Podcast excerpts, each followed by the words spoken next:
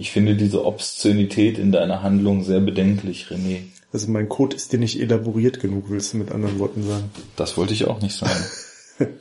Ich wollte sagen, es stinkt nach Bier, wenn du hier rumrührst. trainierter Affe. Du Schwein. Du hast gar keinen Grund zu flinnen, du dreckiges Schwein. Erziehung wird bei dir wohl gar nicht so groß geschrieben, was? Komm, komm. Mir geht's ja auch nur Da hilft nur- High und Rolle tief weiter. Da hilft nur Haare Ich ruf mal den Onkel. Alexander Tetzlaff, bitte kommen. Alexander Tetzlaff. Ja, da wollen wir schauen. Was ist denn hier? Ah ja, mal Haare schneiden. Ja, okay. Ist ganz losgegangen. Ja, sind wir ohne uns. Wollen wir schauen. Das ist natürlich Helge Schneider, was ich hier Das gerade habe ich dann irgendwann auch gemerkt, ja. Jo. So, ähm, Sind wir, sind wir jetzt, on, also müssen wir jetzt noch schweigen? Ja, wir jetzt wir haben noch nicht geschwiegen, deswegen wäre es ganz gut. wir werden es wahrscheinlich auch die nächsten sieben Stunden nicht tun. Ja, gut, lass mal kurz schweigen. Voll und ganz ausreichend war das. Ja gut, dann guten Abend. Schönen guten Abend Abend. Willkommen, Willkommen. bei Enough Talk. bei der 007. Episode von Enough Talk, die nichts mit 007 zu tun hat. Oder 00 Schneider. Stimmt. Aber das war gerade, was ich gerade zitiert habe, war kein 00 Schneider Filmzitat, sondern war von der Es rappelt im Karton CD ein Hörspiel. Ich habe übrigens gerade mich gestern gerade über Helge Schneider unterhalten. Und es ging im Zuge eines anderen Films um äh, so super langatmige Szenen, wo ganz lange nichts wirklich passiert, Also, die dann aber so total du- krass ge also gefilmt werden.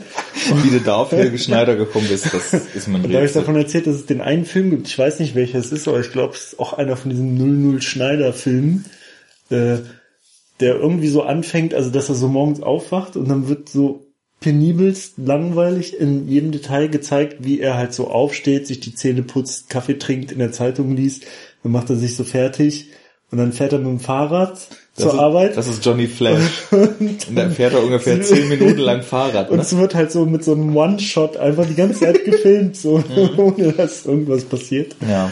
Und äh, das fällt mir jetzt gerade zu Helge Schneider ein. Ja. Wobei wir auch neulich ein gutes Kompliment bekommen haben, habe ich glaube ich auch schon mal erzählt, von äh, unserem gemeinsamen Freund Anton aus der äh, Schulzeit noch, dass äh, bei welchem, ich glaube, bei welchem Podcast war es denn?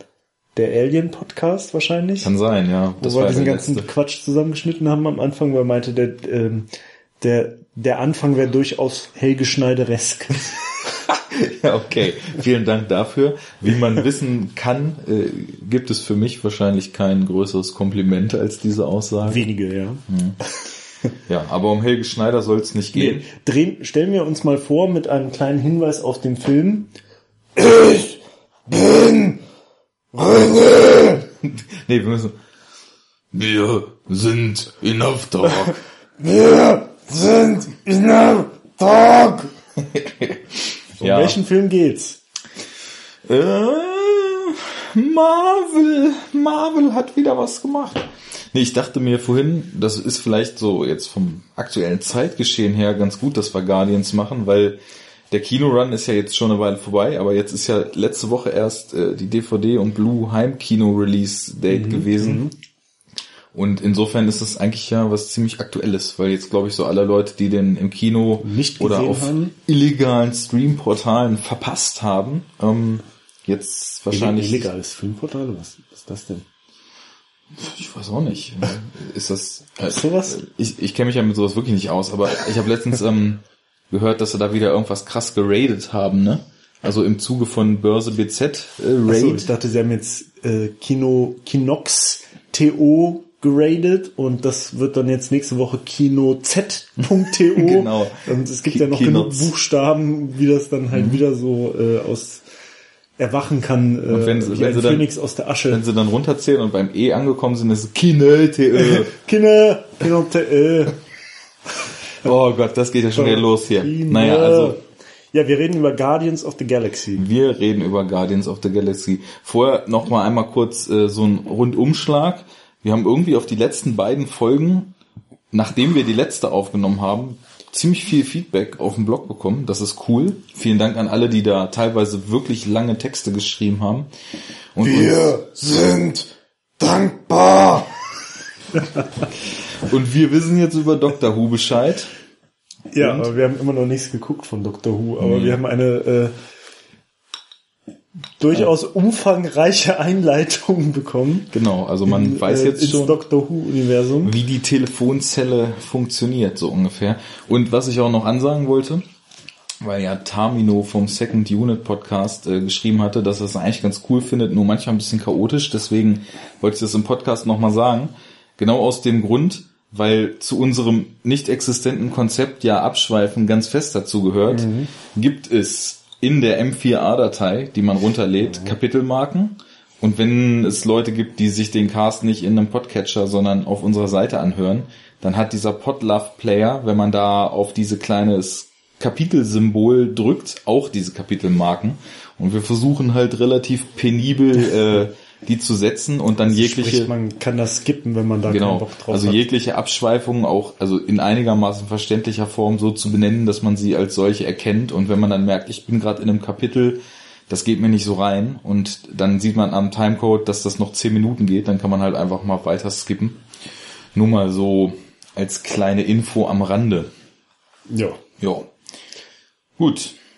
Dann lass mal nicht lang umschweifen und einfach direkt einsteigen mit dem Ding, mhm. ne? Vielleicht mal so äh, äh, ganz impulshaft jetzt noch ohne Filterung, ohne dass wir richtig drüber geredet haben, seit wir den Film geguckt haben. Was ist dein Eindruck? Also ich fand ihn auf gar keinen Fall auch nur annähernd so gut, wie die Masse ihn gehypt hat.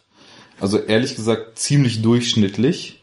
Mhm. Und also sagen wir es mal so, ähm, es gab so ein paar Sachen, die mir ganz gut gefallen haben. Zum einen, dass er sich halt wirklich sehr wenig ernst nimmt und ja. recht augenzwinkernd so bei der Sache ist.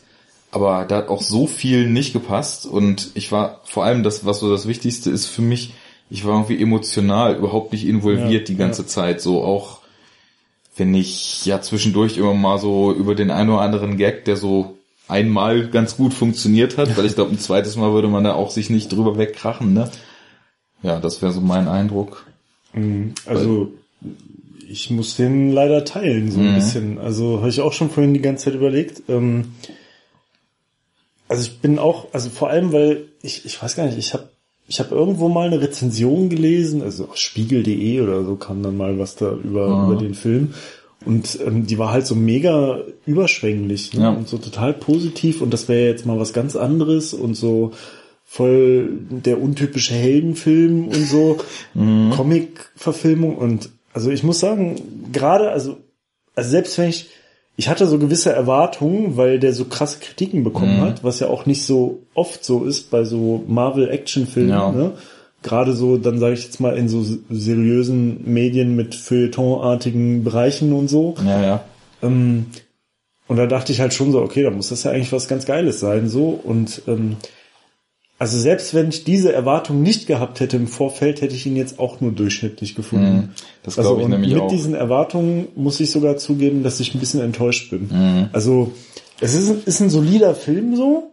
Ähm, und ich finde auch, es gibt so drei, vier Aspekte so, über die man auf jeden Fall reden kann und die halt auch, also wo man sagen kann, so ist cool gemacht so und ist auch gut gemacht. Ja.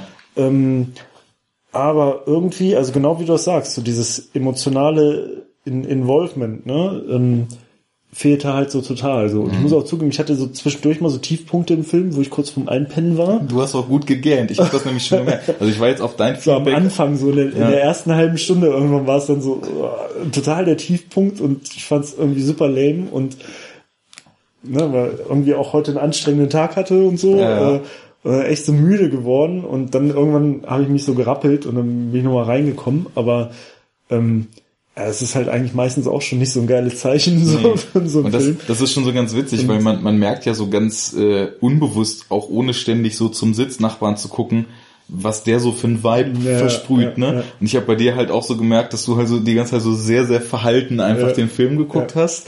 Und ich meine, ich habe ja noch ab und zu mal so ein bisschen mehr gekichert so bei den Gags, aber das war halt auch nur so was Oberflächliches. Also das war so im Film so ein kalkulierter Ja. Lacher. Ich Ja, bin ja. drauf eingestiegen und fertig. Ne? Also der- der und hat ein- Lass mich noch mal kurz ähm, zu, zu, zu der Rezeption so kommen, ne?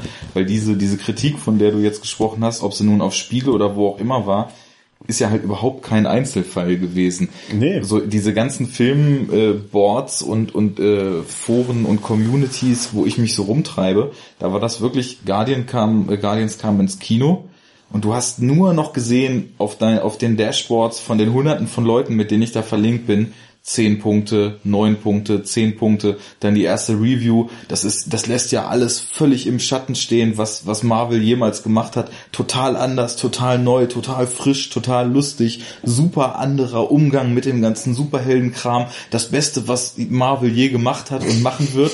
Und so ging es wirklich in einer Tour, ne? Und dann, dann habe ich die zwei, also ich habe die auch nicht alle gelesen, weil ich mich immer relativ wenig also auch in spoilerfreien äh, Reviews kriegt man ja so eine gewisse Meinung, die sich dann im Vorfeld schon festigt. Ja. Und ich, ich will mir die eigentlich immer selber machen. Aber allein schon nur durch diese ganzen Höchstnoten, die so in dem Stream und Feed so durchgerauscht sind, habe ich halt schon so gedacht, was, was ist da denn los? Und bei mir verhält sich das dann immer genau umgekehrt. Dass man so skeptisch wird. Genau, ich, ich wurde dann so skeptisch und dachte, irgendwas muss doch da im Busch sein.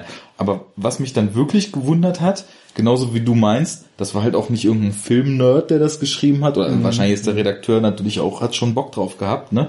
Aber so ein etwas seriöseres Medium, die ja dann eben in dem Superhelden-Ding eher verhalten sind und halt vor allem auch nicht so diese, diese Comic-Fanboy-Allüren so an Ja, den Tag ja. legen, ne? Sondern auch so Medien, die eigentlich so eine gewisse Distanz zu diesem kompletten Superhelden-Run, der in den letzten Jahren so stattfindet haben, ähm, waren da total überschwänglich und ich weiß nicht, ich fand also, das, das werden wir alles noch genauer ausrollen, aber also unter sämtlichen Aspekten den Film genauso wie alle anderen Marvel-Filme, nur dass mir sogar das Charisma so ein bisschen gefehlt hat, was ich teilweise bei den anderen Ja, also äh, Marvel-Helden so empfinde. Ich, ich kann jetzt noch nicht mal so zehn Minuten, nachdem wir den Film gesehen haben, so kann ich dir von keinem einzigen mehr, also kaum einem sagen, wie die Charaktere heißen oder so. Ja, das ist irgendwie so, also das hat einen echt überhaupt nicht gecatcht so, ne? Mhm. Man war da irgendwie überhaupt nicht drin so und das ist, äh, ja, was soll ich sagen? Äh, wir sind enttäuscht. Vielleicht. Ja, enttäuscht ist, glaube ich, das falsche Wort, weil ich, ich bin jetzt einfach mal so erwartungsfrei Verwundert? rangegangen, ne? Ja, genau, so, so ein bisschen verwundert irgendwie. Ja, mit so einem Hang zum Negativen. Ich Mhm. weiß nicht, also woran man es auch ganz gut merkt, irgendwie, also hier diese Liste, also ich mach zum, wir machen beide immer eine Liste. Arne schreibt das irgendwie immer ins Handy, ich schreibe das noch so oldschool auf den Zettel, während wir halt einen Film gucken, ne, mit so Sachen, die uns auffallen. Und also die ist jetzt total kurz. Ne? Ja, Also, also, sonst sind ja die halt immer total voll, so sind die immer super voll gekritzelt. Entweder ist so eine Seite dann so völlig zugekritzelt und überall in der Ecke, wo noch Platz ist, kommt noch was rein, oder es sind halt zwei komplette Seiten oder so. Mhm. Es gibt halt so, weiß, als wir Terminator geguckt haben, ey, wir haben die ganze Zeit nur aufgeschrieben, so, Gut. ne? Also ich War- muss auch sagen, bei mir hat sich das so ein bisschen verändert. Also wir haben wirklich so Punkt für Punkt am Anfang aufgeschrieben. Ja. Und es wird langsam bei mir ein bisschen allgemeiner, aber das Aber ist völlig richtig, was du ne? sagst. Also, Also- das letzte Mal, ich weiß nicht, ich glaube, wir hatten teilweise hier schon vier DIN A4 Seiten voll Ja, geschrieben, ja. wo wir die ganze Zeit auf dem Podcast noch rumgeraschelt haben, weil wir umgeblättert ja. haben. Und ich habe jetzt so in Evernote so, so zehn Stichpunkte mir gemacht, ne? so, so Ja. Dinge, wo man irgendwie drüber sprechen könnte. Naja, gut.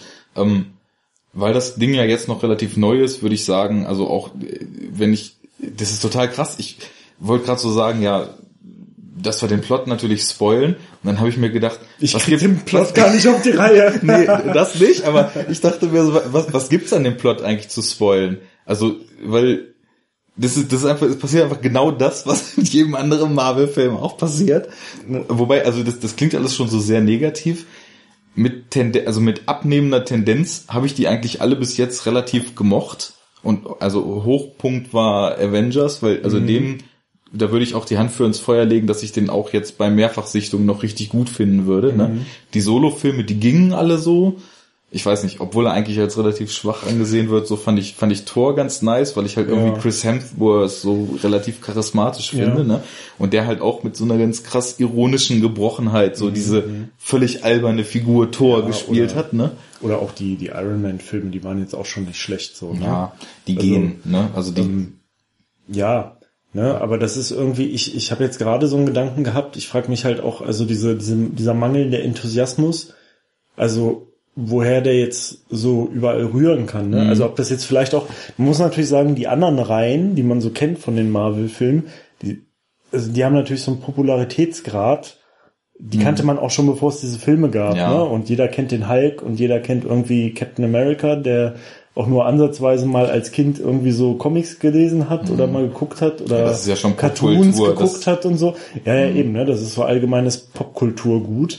Und diese Guardians of the Galaxy kannte ich jetzt nicht, bevor es den, mhm. äh, den, den Film jetzt quasi gab. Und ich frage mich halt, also sicherlich ist das dadurch auch oder davon so ein bisschen beeinflusst, mhm. weil man halt auch noch nicht so ein so eine so eine Präsenz im Kopf hat, ne? Ja. Mit, mit dieser mit diesen Protagonisten und mit diesen Figuren aber es ist halt trotzdem so irgendwie, ähm, also ich meine, der Plot ist super simpel, aber ich könnte ihn jetzt, glaube ich, auch nicht so total zweifelsfrei irgendwie rezitieren, weil also, halt irgendwie wir machen jetzt mal, wir machen jetzt mal so, so ein kleines bisschen Organisiertheit. Wir sagen jetzt mal, worum es geht. Und ich, ja, wir können, also, wir können es ja versuchen. Ich will das jetzt mal ohne Zynismus runterbringen. Also, kleiner Junge aus den 80ern auf der Erde, erlebt, wie seine Mama stirbt. Ja. Also nochmal jetzt, also wir spoilen den ganzen Film, ne? Spoiler Alert, nee, nee. Ja, ja. Ähm, kleiner Junge erlebt, wie seine Mama stirbt. Ganz traurig, so geht der Film los, ne? Dann stirbt sie gerade, er versäumt noch ihr das letzte Mal die Hand zu geben, rennt weinend raus und wird von einem Raumschiff entführt, ne? das ist schon so absurd, ne? Ja. So total random. Wobei, also ich muss halt sagen, so, da kommen wir später noch zu, was ich so mir so jetzt noch knapp angelesen hatte über diese Guardians-Reihe, ist halt Absurdität auch absolut das, was die auszeichnet, ne? Aber dafür war mir der Film dann eigentlich nicht absurd Eben. genug. Also da gab es eigentlich jetzt so extrem absurde Momente jetzt eigentlich nicht. Ich meine, nee. dieser Moment war jetzt nicht unbedingt absurd, aber der war halt so total random. ja, also wo der so denkt, was, ne? was soll das so? Ne? Mhm. Zuerst wird da sowas aufgebaut mit kleiner Junge und seine Mutter stirbt und voll traurig und er geht raus und auf einmal ein, ist ein Raumschiff über seinen Kopf und entführt ihn. Genau, so. nachdem er durch den Nebel gelaufen ist. Naja gut, dann Zeitsprung. Ähm, du greifst mir unter die Arme, wenn das nicht so passt. Ne? Zeitsprung. Äh, 28 Jahre, glaube ich. Er lebt irgendwo im Weltall. Ist halt so ein Outlaw, der halt durch so, so kleinere... Wie so ein Schmuggler oder genau, ne? so, so, so ein Han Solo-Typ. Ja, irgendwie schon so in Richtung Han Solo. Genau klaut halt Dinge, groovt über fremde Planeten und klaut halt so dieses wichtige Artefakt, diesen Orb am Anfang des Films. Ja. Wird dann halt schon so quasi hochgenommen von einer anderen Fraktion, die den Orb auch haben will.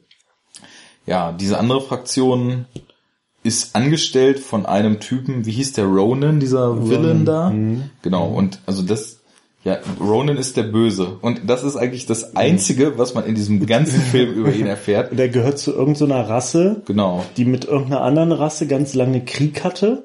Und die haben früher mal schon irgendwelche Planeten. Pla ja, genau. Ah, nee, das waren noch diese Urväter mit ja, Stones die, da, ne? Die auf jeden Fall sich irgendwie nicht grün sind. Und da gibt's aber jetzt seit einiger Zeit einen Friedensvertrag. Mhm. Und er will halt auf diesen Friedensvertrag scheißen und sein Ziel ist halt diesen alten Feind, diese andere Rasse zu vernichten. Mhm. Ne, weshalb auch immer. Das habe ich irgendwie nicht mitgekriegt. Ich dachte die ganze Zeit, der hätte überhaupt gar keine Motivation. Also, also, also ich würde jetzt sagen, dass das die Motivation war, soweit ich es verstanden habe. Ja, das gut. würde ja auch wieder so passen in so einen typischen Marvel-Helden-Plot irgendwie, ne? Ja. Und, ähm, und deswegen will er halt diesen Orb, weil dieser Orb halt irgendwie krasse Macht verleiht. Mhm. Ne? Genau. Das ist so ein bisschen so wie mit dem, das hat mich dann auch so, als sie das dann so erzählt haben, dann, wie das dann früher war bei irgendwelchen Vorfahren von denen. Genau, die haben ja damit diese Planeten genau, zerstört. Genau, und die hatten halt, diesen ne? Orb, das erinnerte mich so an diesen, an diese Plot-Erklärung bei Herr der Ringe, so, weißt du? Mhm. So damals, es gab halt diese Ringe und äh, jede Fraktion hatte irgendwie einen und dann hat der eine das missbraucht und dann hatte er so eine ganz mächtige Waffe und dann äh, bla bla bla bla bla bla. Also irgendwie. Wobei aber da muss ich schon zu sagen, dass halt diese Exposition in Herr der Ringe, das macht schon wieder ziemlich viel Lärm hier, diese Exposition in Herr der Ringe unheimlich atmosphärisch ist. Es ist zwar schon so ein Prolog, ne? Und ja. das wird ja, glaube ich, dann von Galadriel da die ganze Zeit gesprochen, was da passiert ist. Aber da kommt halt direkt so eine Stimmung auf und ich, gut, das kommt ja jetzt in Guardians erst später, dass da erklärt wird, was halt mit diesen Steinen passiert ist. Naja, auf jeden Fall, dieser Orb scheint wohl unheimlich mächtig zu sein. Man erfährt mhm. dann halt später, dass der halt so ein, wie hieß das, Century Stone? Ich weiß es nicht mehr. Da ist Das irgend so, halt da ist irgend so ein, irgend so ein besonderer Stein, drin, Stein mit dem man halt da Planeten kaputt machen kann und ganz mächtig wird. Ja, dann wird ja äh, hier, wie hieß er denn nochmal? Star-Lord war sein Spitzname, den er anfangs nicht hatte. Quill, Quill mit Nachnamen, aber ich weiß nicht, ob er auch einen Vornamen hat. Alle Ja sagen gut, also. Star-Lord ist auf jeden Fall der junge äh, Peter Quill, genau, der, der am Anfang auf der Erde da entführt wurde und ja, das geht halt alles schief. Er, er ist halt dabei, auf, will auf irgendeinem Planeten den, diesen Orb, den er dann gefunden hat, an den äh, Collector verkaufen, den man auch, wir waren uns für unsicher, ich glaube nach dem Abspann von Tor 2 in der Post-Credit-Scene schon mal gesehen hat. Benicio del Toro mit blonden Haaren ist der Collector. Ja, und auf dem Planeten, wo er da ist, da hängen halt zum einen äh, Rocket Raccoon und Groot, der Waschbär und der Baum ab und sind so Bounty Hunter mäßig unterwegs und scannen halt gerade mit so einem kleinen äh, Gerät, ob da vielleicht potenziell Genau, Opfer auf, sind. weil auf ihn ist halt ein Kopfgeld Genau, ausgesetzt. das, das, weil er dann geflüchtet ist mit dem Ding, wird das Kopfgeld ausgesetzt, da, da scannen sie ihn. Und dann kommt ja schon auch, da weiß ich jetzt auch nicht, wie sie- Tochter von dem Bösen. Gamora oder Gomora? Gamora war die Gamora, andere. ja. Nee, da, nee, nee, das war die andere, glaube Das ich. ist die grüne, die kommt da grüne auch. ist Gamora. Die kommt auch an und will ihm den Orb Die abnehmen. blaue heißt irgendwie anders, ne? Ja. Naja, Das sind auf jeden Fall die zwei Töchter von dem Ronan. Die andere die- hieß Nebula. ah, okay. Genau, und die hat dann auch den Auftrag, ihm das Ding abzunehmen und auf einmal sind alle hinter ihm her. Und die treffen sich alle gleichzeitig, natürlich. Ja, sicher. Ja, ist ja klar, am selben Ort irgendwie und gehen alle aufeinander los. Und dann werden sie halt äh, nach so einer kleinen, nach so einem Scharmützel halt da in der Fußgängerzone, werden sie dann von der Polizei quasi so Genau. gebastelt, ne? Und ähm, kommen in den Knast. Ja, so ein ich, ne? interstellares Gefängnis ist das dann. Hochsicherheitsgefängnis gleich, so wo ich mir dann auch dachte, also was haben die denn jetzt so krasses gemacht, dass sie sofort in so den ultimativen mega High Security Knast im Weltraum. Ich wollte gerade so. sagen, naja, die haben ja da schon irgendwie ganz gut äh, Krawall gemacht, als sie Ja. sich um den Orb geklappt Aber es war gar nicht, die haben sich nur gegenseitig ja, geprügelt, ne? Ja, also Naja. fand ich so die Strafe so ein bisschen krass. Aber die waren ja auch alle vorher schon gesucht. Ach so, so, wie ich das ja, verstanden weil das habe. so Outlaws waren. Genau. Ja, okay, Auf gut. jeden Fall sind sie dann in dem Knast und ähm, treffen dann da auch noch Drax the Destroyer, Gespielt Dave Batista, Batista, dem Wrestler. der alte Catcher mit Stirnnacken ohne Ende und irgendwie, ja, weiß nicht, was er da für eine Rasse darstellen soll. Auf jeden Fall hat er so eine Art Tattoos von Kopf Typ. bis Fuß. Und der ist auch auf äh, den Ronan nicht so gut zu sprechen, weil er dem vorwirft, dass der seine Frau und Tochter mal äh, ge getötet hat. Ja. Naja, und dann brechen die da eigentlich recht fix alle schon wieder zusammen aus. Die finden dann da gerade so zusammen. Eigentlich mögen sie sich noch nicht so richtig und der kleine Rocket Raccoon ist frech und äh, Drax ist aggressiv, so aber eine Schicksalsgemeinschaft am Anfang. genau, ne? so eher so zweckgetrieben, weil ja, wollen halt dann auch diesen diesen Orb möglichst weit weg von dem Ronan bringen und halt sind alle noch eigentlich eher durch finanziellen Gewinn so angetrieben und also Stimmt, vor, weil vor allem äh, äh, da, da ist ja dann auch irgendwie ähm, irgendwer setzt doch dann quasi auch eine Belohnung aus, wenn man diesen Orb zurückbringt. Ich weiß nicht, wer das dann da genau macht, aber da, da reden die doch dann immer von 4 Billion Credits, also 4 Milliarden Credits. Ach, ich hab's total verrafft. Die sind ja auf dem, auf dem Planeten am Anfang, da versuchen sie einfach nur bei so einem normalen Hehler den Orb Genau, unterzubringen. genau. Und dann, als sie aus dem Gefängnis ausgebrochen sind, dann kommen sie ja zu Benicio del Toro als Collector und der erklärt ihnen ja auch, was da überhaupt für eine Macht drin steckt. Ja. So, und ähm, das ist halt, also wo sie den Co- Collector finden, das ist irgendwie ein ganz abgefahrenes Setting eigentlich. Da fliegt irgendwo im Weltraum ein Kopf von einer uralten Lebensform rum, der abgetrennt wurde. Ja, ja. Das haben sie, da wo, die, wo, wo diese ganze Stadt drin war, wo die dann da sich besoffen haben und Das, das war ein Kopf von einer Ancient Lifeform, der halt ungefähr planetengroß war, also wo Da habe ich gepennt. wusste wohl, ne? Also ich fand es optisch auch relativ generisch umgesetzt, aber die Idee fand ich schon ziemlich stark halt, ne? Dass Ja. da irgend so eine alte Lebensform so uralt und so groß war, dass halt der Kopf wirklich wie so ein, wie so ein Mond von der Größe ist. Und da drin ist der Collector. Und als die dann da sind, ist Drax besoffen und kommt auf die Idee, wäre doch gut, sich Wer jetzt ist mal. nochmal Grex? Drax war Drax, Batista. Drax oder Grex? Drax the Drax. Destroyer mit D. Das, ist- oh, Das ist Batista, genau. Und der kommt ja dann auf die Idee, dass es doch eigentlich total gut wäre, sich direkt an Ronan zu rächen. Und während die anderen den Deal mit diesem Orb verhandeln, setzt er halt einen Funkspruch ab, um den Ronan ranzuholen, damit er den halt gleich fertig machen kann. voll schlau. Ziemlich gut, ja. Und als die anderen dann auch alle noch leicht angetrunken, äh, dann mit diversen Zwischenfällen zu kämpfen hatten bei der Übergabe von diesem Orb und dann mit dem Ding da wieder rauskommen, steht plötzlich Ronan da. Naja, und dann, wie so oft in dem Film, kloppen sich alle erstmal ein bisschen und schießen rum und Dinge explodieren.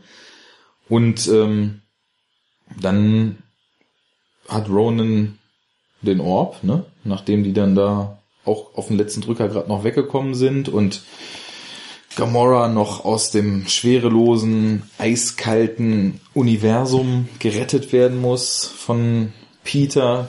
Und auch so super, also super realistische Physik äh, äh, Adaption in dem Film. Also selbst für einen Science-Fiction-Film echt besonders realistisch. Ich habe ja, ich habe ja vorhin noch gesagt, also im Film, in dem es sprechende Waschbären und einen lebenden Baum gibt, ist das wahrscheinlich auch nicht so das Problem. Aber Physik ist halt immer so ein Problem ja, eben. eigentlich. Ne? Also ich finde, das ist eigentlich unabhängig von den anderen Sachen. Ne? Also irgendwie, naja, egal. Also, Naja, auf jeden Fall, ähm, gut, dann hat halt äh, Ronan den Orb und will direkt zu dieser diesem, diesem Planeten, den man auch am Anfang gesehen hat, wo sich die ersten der Guardians da direkt getroffen haben. Ist halt so ein, scheint so ein Regierungsplanet zu sein, alles weiß und so typische Weltraum-Science-Fiction-Zukunftsstadt mit fliegenden Autos und hellen Gebäuden, ne? Und dann hat er da sein Raumschiff drüber geparkt und will halt schon äh, Abriss machen. Und dann verbünden sich die Guardians mit so ein paar alten Halunken, die eigentlich mit dem äh, Peter noch eine Da- Rechnung ne, offen Das sind hatten. aber die, wenn ich das richtig verstanden habe, sind das die, die ihn entführt haben als Kind. Und bei denen ist er quasi Ja, bei groß denen ist er ja geworden, groß ne? geworden, genau. Ja. Und denen sollte er ja auch dieses Ding bringen, aber er hat es ja dann selber eingesackt.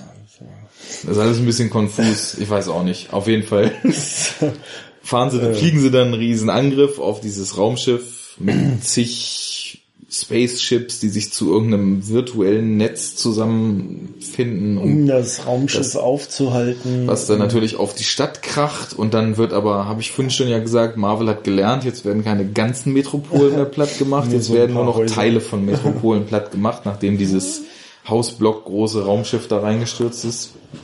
Und ja, dann haben wir den äh, letztens bei Alien festgestellten, der Villain ist ja gar nicht Trope, ist ja gar nicht, ist der, Villain, ja, der Villain ist ein Obertrope in dem Film, aber der Villain ist ja gar nicht ja, tot. also während, während dieser ganzen komischen äh, Space-Schlacht, nee, ist ja gar nicht eine Space-Schlacht, aber im Himmel über diesem Planeten, was wir jetzt gerade ja. beschrieben haben, äh, kämpfen halt schon die Guardians, die es irgendwie in dieses Raumschiff von dem Villain geschafft haben, äh, gegen den Villain und äh, schießen auf ihn mit irgendeiner super krassen Waffe und es wirkt halt erstmal so, als wäre Die, die hat halt äh, Rocket Raccoon gebaut. Das ist halt auch sowas zum Beispiel. Also es wird halt zweimal im Film davon gesprochen, dass er halt so an Krasse- Knarren rumbastelt Ja, scheinbar. ja, ne? ja, ja. Aber also nachdem äh, unser gemeinsamer Kumpel Vladi sich schon weit bevor der Film äh, angekündigt wurde, der unheimlicher Comic-Freak ist, damals äh, auf den Oberarm so ein, so ein Guardians of the Galaxy Cover hat stechen lassen mit äh, Rocket Raccoon und Groot. Und ich ihn dann gefragt habe, was ist das denn abgefahrenes? Und er mir so ein bisschen von der Serie erzählt hat, meinte er, es ist halt wohl total essentiell für Rocket Raccoon, deswegen heißt er auch so, dass der halt immer die fettesten Wummen überhaupt am Start hat und auch ein ganzes Arsenal davon und selber Waffen baut und einfach nur der absolute Rumballer-Waschbär ist. Und naja, ich meine, er hatte jetzt diese fette Knarre, die dann so zweimal zum Einsatz kam, aber ich weiß nicht, das, das geht schon in die Richtung der Probleme, weil ich finde nicht, dass irgendjemand in dem Film eigentlich so signifikante Eigenschaften hat. Ne? Nee. Das also, aber da kommen wir dann gleich zu. Schließen wir noch ab. Raumschiff stürzt ab, äh, Villain kommt raus, holt schon zum Schlag aus, um äh, dann doch äh, die, den Planeten da fertig zu machen. Dann kommt was, naja, das, das war erstmal sehr befremdlich, aber dann auch ganz witzig, weil es irgendwie so total beknackt war zum Schluss. Das sagen wir jetzt mal nicht. Falls irgendwer das doch nicht gesehen hat, der kann sich das dann nochmal angucken und dann selber entscheiden, ob er das witzig oder doch eher befremdlich findet. Weißt du, was ich meine? Wie er den Willen dann davon abhält, den Hammer zu schwingen. Ah, ja, Ja. ja. Hm, ja. Da passiert auf jeden Fall was Superheldenfilm untypisches, sagen wir es mal Ja. so. Also das war schon vielleicht, ich weiß auch noch nicht, ob ich es gut fand oder nicht. Auf jeden Fall passiert mal was anderes. Ja, und dann vereinen sie sich und mit der Kraft ihrer gemeinsamen Stärke, Und diesem komischen Stein Ja. in diesem Ding genau, können sie dann den Willen besiegen. mhm. Ja, und dann werden ihnen ihre Strafen irgendwie erlassen. Ende gut, alles gut und sie machen sich. Achso, zwischendrin gab es natürlich hier so ein Love Interest Ding, ne? Also hier die die Grüne, Mhm. gespielt von Zoe Saldana, also die, äh, wie hieß sie nochmal? Gamora. Andromeda? Ja, Gamora. Die hieß Deep Space Nine. ähm, Gamora und der Haupttyp Quill äh, bändeln halt miteinander an so und dann sind sie halt irgendwie eine Gang. Dann sind sie so eine Outlaw-Gang und äh, stürzen sich in ihre Outlaw-Abenteuer. So, Ja. ne? Und Wird aber auch quasi null ausge ausformuliert, das ganze Ding. Das ist halt ein so eine Szene. ja, das ist, ich meine, ihr merkt das schon so, also wir haben halt echt Probleme, den Plot irgendwie zusammenzukriegen, Ja. weil es einfach, also es hat einen nicht gepackt, so, das muss man einfach sagen. Das war irgendwie, äh, Ja, also gerade auch so bei anderen Marvel-Filmen, ich meine, da gibt's bessere und schlechtere so und es gibt welche, die sind zu generisch und es sind, gibt welche, die sind irgendwie zu krass auf optische Sensation getrimmt und das ermüdet dann wieder oder so, ne? Aber irgendwie, also so wenig involviert war ich noch nie bei so einem Das geht mir genauso. Also ich, ich der, der letzte, den ich gesehen hatte, das war halt Tor 2. Und da habe ich mir gedacht, okay, also es geht schon irgendwie so ein bisschen bergab. Und ich habe mich dann halt so gefragt, ist das jetzt halt einfach so, weil der Reiz des Neuen weg ist? Und man kennt das halt alles langsam schon. Also man hat dann Tor schon zum dritten Mal gesehen und Iron Man schon viermal gesehen und mit den ganzen Crossovers und Captain America auch schon doppelt und Hulk interessiert eh nicht so richtig. Aber das wäre ja jetzt total der Reiz des Neuen gewesen, ne? weil man halt keine der Figuren kennt. Aber ich, also, obwohl so von der Figurenkonstellation und auch vom Setting, wobei Tor 2 ja auch viel in Space war, aber ähm, das, das ja auch sonst alles auf der Erde eigentlich immer spielt. Also sowohl das Setting als auch die Figuren waren verschieden, aber trotzdem habe ich irgendwie, also ich hatte nicht so richtig viel Spaß, es ging, also ich musste ab und zu mich mal so amüsieren, aber auch so Spaß im Sinne von so, wie man bei einem guten Actionfilm einfach mitfiebert, weil es halt Bock bringt, weil die Bewegung einen packt, weil die Dynamik einen packt, weil man am liebsten, wenn eine gute Verfolgungsjagd passiert, sich mit auf dem Sofa mit in die Kurven legen will, so. Das gab es gar nicht und ja, wie gesagt, da war so eine Distanz. Also ich habe mir den so relativ unbeteiligt angeguckt Ja. und ähm, ja, also wie gesagt, die, um es abzuschließen, der Plot, die werden dann halt offiziell als die Guardians of the Galaxy anerkannt, kriegen noch einen schlauen Ratschlag mit auf den Weg, dass sie das doch am besten innerhalb der gängigen Gesetze tun sollen, machen alle noch einen klugen Spruch dazu und das war's. The Guardians of the Galaxy will return, kriegen wir dann noch zum Abschluss gesagt, ne? Sequel Madness ist ja vorprogrammiert. So, und ähm, ja, das, jetzt wissen wir, worum es geht. Jetzt könnten wir eigentlich Wir können hier mal über so Punkte, die uns aufgefallen ja, sind. genau, reden, mal so ein bisschen was ne? abarbeiten. Also, ich muss mich nochmal dran aufhängen, dass aus allen Richtungen ganz laut gerufen wurde, dass das ja so anders und so frisch wäre im Vergleich zu diesen anderen Filmen, weil, Also, also so effektiv, lass, lass uns mal mit der Bildsprache anfangen vielleicht, ja, ne? Weil, okay, also, das finde ich ist dann schon was Positives. Also- Also, ja, Gut, also ich, ich habe es so empfunden, das ist natürlich alles High-End, weil natürlich auch so ein Studio da weit über 200 Millionen in so einen Film pumpt, ne? Aber, Wie viel gekostet, echt? Drei Millionen? Hast du das recherchiert oder schätzt du das jetzt? oh, also ich habe ich hab gerade 168 im Kopf, das könnte auch sein. Aber also auf jeden Fall viel. weit, also eher an 200 als an 100 hat er gekostet. Ne? Ja. Und ähm, also man muss halt sagen, die Sets das spielt halt alles im Weltraum. Der Weltraum ist natürlich komplett CGI. Die ganzen Luftschlachten, die ganzen Settings und so weiter. Wenn überhaupt, war da minimal Kulisse drin. Also die, die Raumschiffe, die Cockpits vielleicht schon noch oder mal so ein Innenraum, der dann so, so, so, so shabby auf dem, auf, auf seinem Flieger oder in dem, in dem äh, Gefängnis. Das war alles noch so ganz okay. Aber ich fand halt, dass das komplette visuelle Design des Films irgendwie nicht sonderlich prägnant war. Also kriegst du jetzt zum Beispiel zusammen, wie die Raumschiffe aussahen von den Bösen? Hatten die irgendwas Markantes zum Beispiel? Ja, also, also das Ding ist, ähm, ich würde jetzt auch sagen, dass das Markante so fehlte, weil dafür war es auch zu generisch. Mhm. Das war, also ich habe ganz oft so den Gedanken gehabt, so ach, das ist jetzt wie bei dem und dem Film und das bei. Das hab ich also, auch gesagt Also ganz oft. Ähm, Mhm. Zum Beispiel, ich habe ganz oft so so Versatzstücke in der Optik gesehen, so von so Riddick.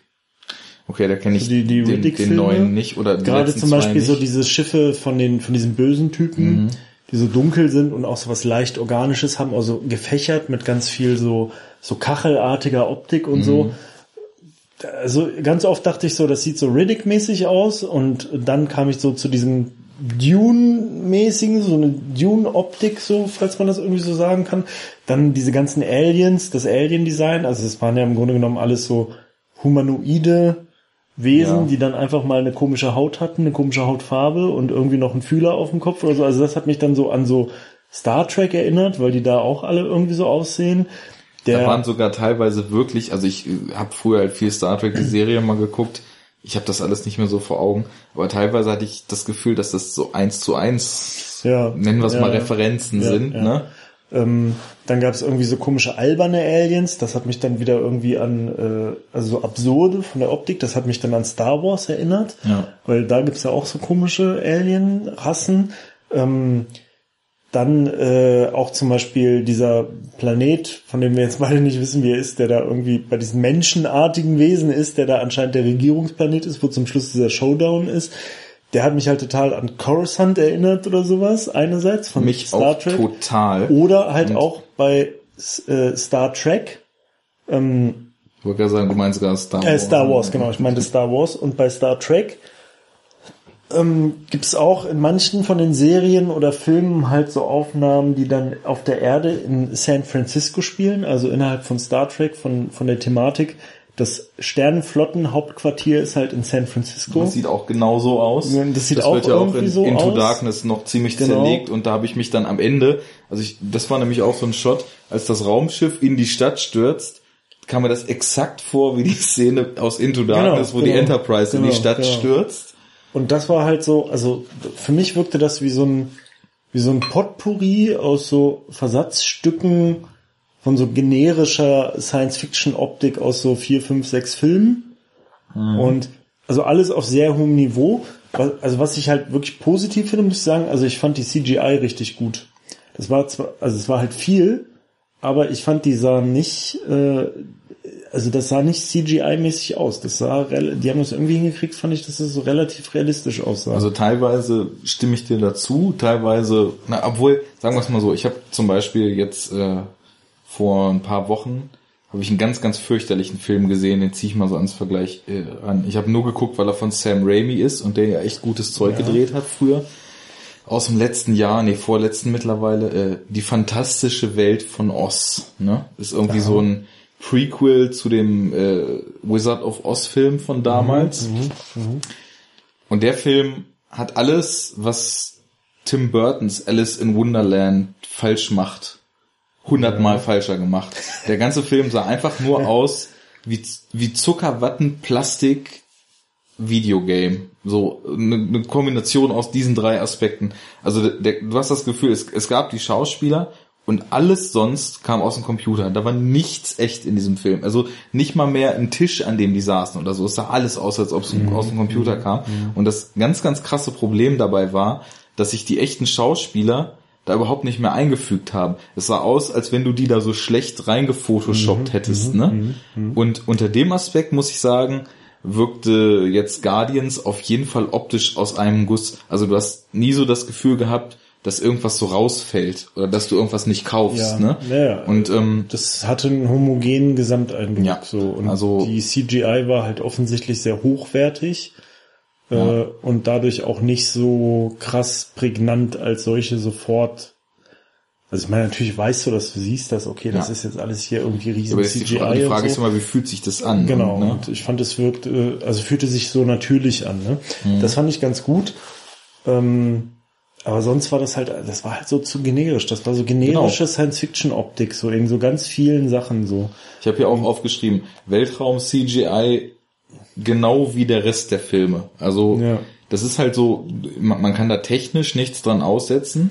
Oder bei Avengers zum Beispiel in diesem New York Battle dann, ne? Mhm. Wo dann diese, diese, ähm, aus die, über diese Dimensionsspalte dann halt da quasi diese ganzen feindlichen Alien-Raumschiffe reinkommen. Ja, das hätte die So wie- Spalte in den Film sein können. Ja, jetzt, ne? also so die Optik, wie diese Raumschiffe teilweise aussahen und diese Raumgleiter und auch die, die Aliens, die da drauf waren und was die dann für Energiewaffen, sta stabartige Energiewaffen-Dinger in der Hand hatten und so.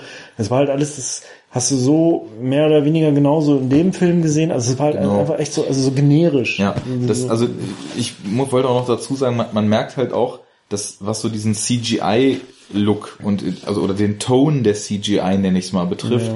dass da die Marvel-Filme auch sehr, sehr einheitlich sind. Also das Ja, ist ja schon das eigentlich stimmt, was Gutes, weil die, die kre kreieren ja nun mal dieses Marvel Cinematic Universe, von dem ja auch, obwohl von dem Marvel-Kram, den man bis jetzt kennt, überhaupt nichts vorkommt. Also Guardians auch ausdrücklich ein Teil sein soll. Wobei es gibt da, es sollen da wohl zwei Universen entstehen. Also einmal quasi das Marvel Cinematic Space Universe und einmal das, was so auf der Erde passiert. Da sollen dann zwar der eine auch mal hier auftauchen, weil also speziell Thor dann im Weltraum, der ja zwischen seinen sechs Dimensionen da sowieso immer rumreist. Aber ähm, ja, also das, man merkt schon so, wenn man sich zum Beispiel auch Iron Man 3 anguckt, dass halt auch viel so mit Violett und Blau und so gemacht wird, so so äh, Glanzeffekte, Lichteffekte. Also das sind so quasi so, ich denke da immer so, das sind so diese, diese billigen, äh, so billige Lichteffekte wie bei so, die so, so billige Hardware hochwertig machen sollen. So, wenn du dir so irgendwas Genau, kaufst. blauer so, Lüfter. Genau. Wenn du dir irgendeinen so Computerscheiß kaufst oder irgendeine so Tastatur und dann leuchten die Tasten blau. Oder du kaufst dir einen Genau. USB-Stick und der hat dann so eine blau blinkende Diode dran oder so, wo man so genau, das hat jetzt so null Oder Sinn. du kaufst dir eine richtige Scheißkarre und nagelst Unterbodenbeleuchtung runter. genau. Und alles in allem hat dann einfach nur so das Resultat, dass es irgendwie im schlechtesten Falle dich total dolle ablenkt und nervt nach einer Weile und soll halt, das, das soll dann halt so ein Pseudo-Tech-Look irgendwie machen, so, genau. ne? Und so war das in dem Film, fand ich auch ganz oft so. Ich habe halt irgendwie so, jetzt in dem Film, fällt mir jetzt gerade auf, wo du das sagst, mehrfach das Gefühl gehabt, dass er schon zu diesen typischen Methoden, nenne ich jetzt mal so des Marvel-Blockbuster-Kinos, so ein Statement macht, was das so ironisch brechen soll. Zum Beispiel in dem Finale, als er diesen Stein angefasst hat und dann in dieser abgedunkelten, nur lila leuchtenden Welt ewig rumschwirrt. Da kommt doch dann, oder vorher zumindest, kommt irgendwer an und meint sowas wie, that was a pretty nice light show you got going on here oder sowas, äh, so jetzt mal grob zitiert. Und da, da zwinkert ja einmal so und ja, wir wissen schon, was das ist, aber er macht es halt trotzdem genauso, wie andere Filme es dann auch machen. Ne? Also Ja. er hebt sich da nicht deutlich Also, von ab. das versucht der Film ja ganz oft, ne? Also versucht er ganz oft so so einen zwinkernden, ironischen, sich nicht ganz so ernst nehmenden Humor in vielen Szenen einzubauen, was manchmal so ganz gut klappt, aber oft auch halt finde ich so ein bisschen cheap wirkt. Und ja. ich meine, ne, einerseits ist es tatsächlich so ein bisschen so ein Mehrwert, aber es ist halt auch oft, finde ich, zu, ähm, zu in your face, so, zu, Ja. zu nicht subtil genug. Genau wie der Spruch, den ich so eben meine. Da Ja. fallen mir nämlich, also jetzt Und- konkret nichts mehr ein, aber es gab mehrere Szenen, wo ich Das das, ist dann halt habe. auch so, so, so ein bisschen so, so zu platter in your face Humor, der dann Mhm. da irgendwie so bedient wird. Und natürlich lachst du dann da so im ersten Augenblick und denkst so, haha, ja, okay, jetzt tanzt der Baum so, sieht witzig aus, ha? Ja. Ne? Aber weiß ich nicht, also so richtig cool und so richtig so mal um die Ecke gedacht und irgendwie so lässig, witzig so war es halt nicht. Ne? Also dem, ich fand, dem fehlte halt so die, die Leichtfüßigkeit, die jetzt zum Beispiel bei Iron Man zum Beispiel so, weißt du, so diese, dieser Tony Stark Charakter, ne? der halt so total lässig und nebenbei so und ohne sich anzustrengen irgendwie so diesen diese ganze diese sarkastische Ironie Ja, und dieses ist halt so selbstironische ne? ne, äh, so immer so mitschwingt und so, das funktioniert da halt nicht. Ja. Ne? Das liegt dann vielleicht halt auch an, am Charakter von der Rolle und wahrscheinlich natürlich auch einfach an der Präsenz von dem Schauspieler. Ne? Also irgendwie da der, ähm, wie heißt der denn nochmal? Der, der Iron Robert Downey äh, Jr.. Robert Downey Jr. hat halt so ein Charisma, also der, ich finde, der passt halt total perfekt in diese Rolle. Naja, also der hat, äh, es ist ja Ähm. jetzt mittlerweile schon so, dass seine Persönlichkeit und sein, Ja. sein Schauspielerdasein Ja. so sehr mit diesem Iron Man verschmolzen Genau, das ist so dass ein es schon schwierig die ist, Rolle den in anderen Lebens Rollen zu ne? sehen, ja. Ein Und- bisschen das Al Bundy-Phänomen, noch nicht Genau. ganz so schlimm, aber Und ähm, ja, das fehlt da halt. Ne? Du hast halt da irgendwie so einen Haufen Schauspieler, von denen jetzt auch keiner so mega Charisma hat. Also der Hauptdarsteller, finde ich, ist jetzt auch nicht irgendwie so, ist halt so ein, auch so ein generischer, draufgängerischer, Rock'n'Roll-mäßiger äh, Typ irgendwie, der, der so eine äh, ähm, äh, I give a fuck Attitüde hat, so, ne? So ein ja, bisschen. aber auch so erzwungen. Also Ja. das, der, der, ich fand nicht, dass der jetzt von Natur aus sonderlich lässig gewirkt hat. Ne? Also die Genau, Rolle ist genau. halt darauf, darauf angelegt, dass er unheimlich lässig sein soll. Aber es kommt nicht so von alleine. Genau, so. er Es ist transportiert das nicht so richtig. Ne? Und dann hast du halt hier die, die, die, die Frau, ne, die halt hübsch ist und so, ne, aber irgendwie auch nicht besonders viel Charisma hat. Dann hast du halt diese komplett animierte Waschbärfigur, die halt dann ne, so einen mega derben, zotigen Humor hat, aber Ja. halt auch irgendwie dadurch, dass es halt einfach so eine komplette CGI-Figur ist und so, irgendwie fehlt dann da auch so ein bisschen so der, Das fehlt mir auch immer unheimlich schwer, mit so mit komplett CGI-Figuren zu bonden Ja, irgendwie. ja, also genau. das, also in, in animierten Filmen überhaupt nicht, weil die sind komplett animiert, da bin ich in der Welt Mhm. so drin, die fügen sich da ein, aber ja, das ist wie mit, äh, mit Yoda halt in den neuen Star Wars-Filmen, ne? Ja. Der ist ja dann auch irgendwie immer nur komplett animiert so und Womit wir wieder bei Physik sind, selbst wenn der Wind dann durch die Haare geht von dem Raccoon, also das ist nach heutigem Standard ist das alles State of the Art animiert, da braucht man Ja, auch jetzt ja. nicht so groß dran äh, kritisieren und auch, ich fand auch Groot sah jetzt nur in wenigen Szenen mal doof aus, also so gegen Ende speziell, als er mit diesem Lasso die da so hin und her geschleudert hat. Mhm. Das fand ich jetzt optisch nicht so gelungen, aber ja, aber das war halt alles, also die Charaktere waren nicht tief, gut, das müssen sie auch nicht sein, zwangsweise, aber sie Aber hatten halt auch keine Trademarks so richtig und das, was als Trademark versucht wurde zu verkaufen, hat halt nicht geklappt, weil die, weil die Schauspieler das nicht getragen haben. Ja, aber da lass mich da nochmal zu kommen, weil du sagst, dass die nicht tief sein müssen. Tief nicht im Sinne von, dass wir da jetzt äh, Charakterdrama tief Nee. was erleben, aber ich finde schon, dass die Charaktere durch die Bank weg in dem Film nicht genug Potenzial in sich hatten, um sie so als, um sie nicht nur so als Mittel zum Zweck, um Action-Szenen zu generieren, aufzufassen, sondern um wirklich so, weil du musst überlegen, du kennst keine der Figuren und es werden halt fünf Hauptfiguren eingeführt, plus ein Villain, der eigentlich auch irgendwie eine Motivation haben sollte und so ein paar Nebenfiguren. Und wenn ich jetzt sagen müsste, wie sind die, dann würde, äh, würde ich, würde mir zu jedem so, so eine oberflächliche Eigenschaft vielleicht einfallen. Also der, der Waschbär, wie du sagst, ne, derber Humor und frech. Groot ist scheinbar irgendwie so eine gute Seele und sagt, ja. ich bin Groot. Dann, ja, der, so ein sanfter Riese. Genau, dann der- das ist ja auch noch dann die- die Hauptfigur hier, der Jesse, so der jetzt, der kann man ja ein bisschen als einen Anführer vielleicht nehmen. Hieß er jetzt Jesse? Nee, Peter. da Kevin, versuchen sie äh, ja, da versuchen sie ja so ein bisschen sogar noch sowas wie so ein Character Arc da einzubauen, dass der so als der geldgierige Outlaw beginnt und sich dann so auf das Richtige besinnt und dann doch, aber das ich, didn't buy it irgendwie, also Nee. die, die Frau, finde ich, hat gar nichts. genau, die ist Also die einfach so, nur da. Die ist, ist halt so, okay, wir brauchen jetzt eine, eine Love Interest und wir brauchen eine attraktive Frau. Ja. Aber, Aber- dann so pseudomäßig, ne? Also so nach dem Motto, guck mal, wir haben doch hier eine starke Frau, weil die halt so Ärsche tritt, Ja. aber sie ist halt das genaue Gegenteil dazu, weil sie dient eigentlich nur dazu, um ihm seine Wandlung zu ermöglichen, Mhm. aber auch nicht darüber, dass sie besonders tolle Eigenschaften hat, sondern einfach, dass sie da ist, ne? Genau, Und- dass er sich so verlieben kann. ja, und Drax will Rache, das ist seine Eigenschaft.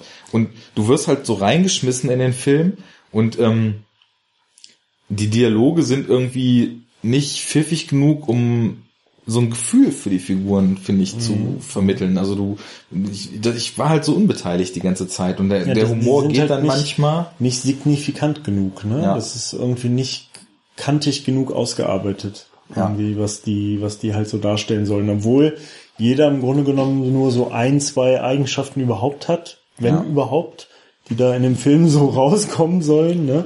Aber die sind halt zu wischiwaschi irgendwie umgesetzt, so. Mhm. Und, ähm, na, äh, ja, gut. Ja, weiß nicht, irgendwie. Ja, was ich, was ich ganz gut fand, ähm, also ich fand, es gab ein paar nette und interessante Ideen für so, so Techniksachen.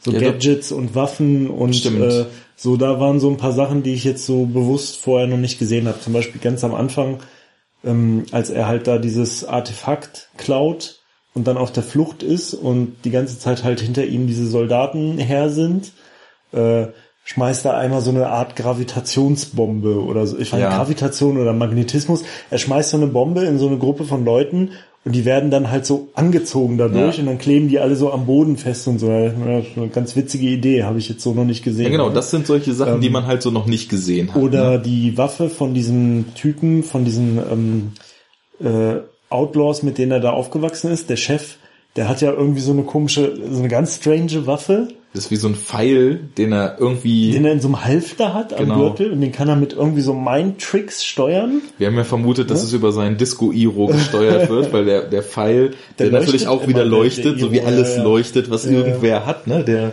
hat ja die gleiche Leuchtfarbe wie der Iro, den er auf seinem blauen Kopf hat. Und ja, also Aber den kann er halt dann irgendwie so, so Mind-Trick-mäßig steuern und ist dann halt so eine ganz mächtige Waffe, ne? Sieht man ja zum Schluss, mit Ja. der er auf einmal so 20 Leute außer Gefecht setzen kann. ist halt auch eine abgefahrene Idee gewesen, so habe Genau. ich jetzt noch nicht so gesehen irgendwie, ne? So, und Oder- jetzt abstrahier mal. Das war halt einfach nur so ein, irgend so ein Scherge, mit dem der Peter da sein Leben lang zu tun hatte und der ab und zu mal mit seinem Südstaaten-Slang ins Bild kam und ein paar Sprüche gekloppt hat und so minimal den Plot vorangetrieben hat, weil er halt auch auf diesen Orb scharf war. So, und jetzt vergleich mal, dass der schon so ein cooles, durchdachtes Tool hat, wo man sich so denkt, okay, das kenne ich noch nicht, das ist eine ganz coole Idee, das haben sie gut gemacht. Jetzt vergleich mal, was der Oberschurke hatte. Außer einem angemalten Gesicht und viel Kraft, wenn er, wenn er ja, wen halt so ein umgehauen scheiß Hammer halt, ne? hat.